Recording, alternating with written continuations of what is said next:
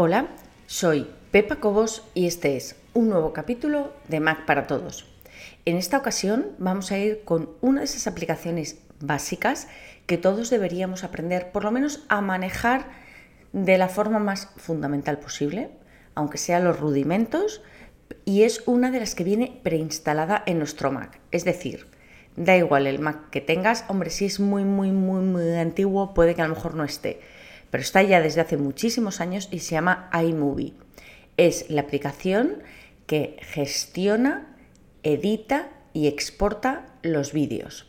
Y ahora vamos a ver en qué consiste, cómo importamos vídeos, cómo los editamos y cómo los exportamos. Tienes que saber varias cosas. En este capítulo vamos a ver primero todo lo que es la estructura del programa, en qué partes se divide, cómo importar vídeo, cómo ordenarlo y cómo gestionarlo. Y a partir del capítulo siguiente vamos a ver toda la parte de edición y de exportación. Así que vamos paso a paso. Lo primero que tienes que tener obviamente es o son vídeos. Hago aquí una salvedad iMovie es capaz de usar tus fotografías para rellenar vídeos. De hecho, hay mucha gente que hace vídeos solo con fotografías en movimiento. Personalmente es algo que no me acaba de convencer el hacer un vídeo solo con fotografías, pero sí que es verdad que como relleno, a lo mejor en algún vídeo que tienes que hacer y te falta contenido, no está mal poder usar fotografías.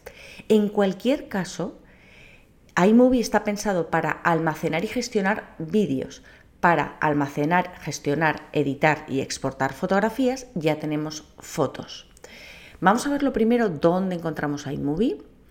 Si yo me voy al Finder, a aplicaciones y dentro de aplicaciones bajo, bajo, bajo, bajo, bajo, bajo, bajo, bajo, lo tengo aquí. Es esta con la estrella morada y la cámara de vídeo dentro. Es bastante pesada, 4,05 gigas y la voy a abrir. Te recuerdo que esto que estás viendo es solo una parte del episodio completo. Los usuarios premium tienen acceso a todo el contenido de todos los episodios. Puedes probar gratis durante dos días sin ningún compromiso y conseguir acceso a todos los capítulos de Mac para Todos. Solamente tienes que entrar en macparatodos.es barra prueba. Recuerda, macparatodos.es barra prueba.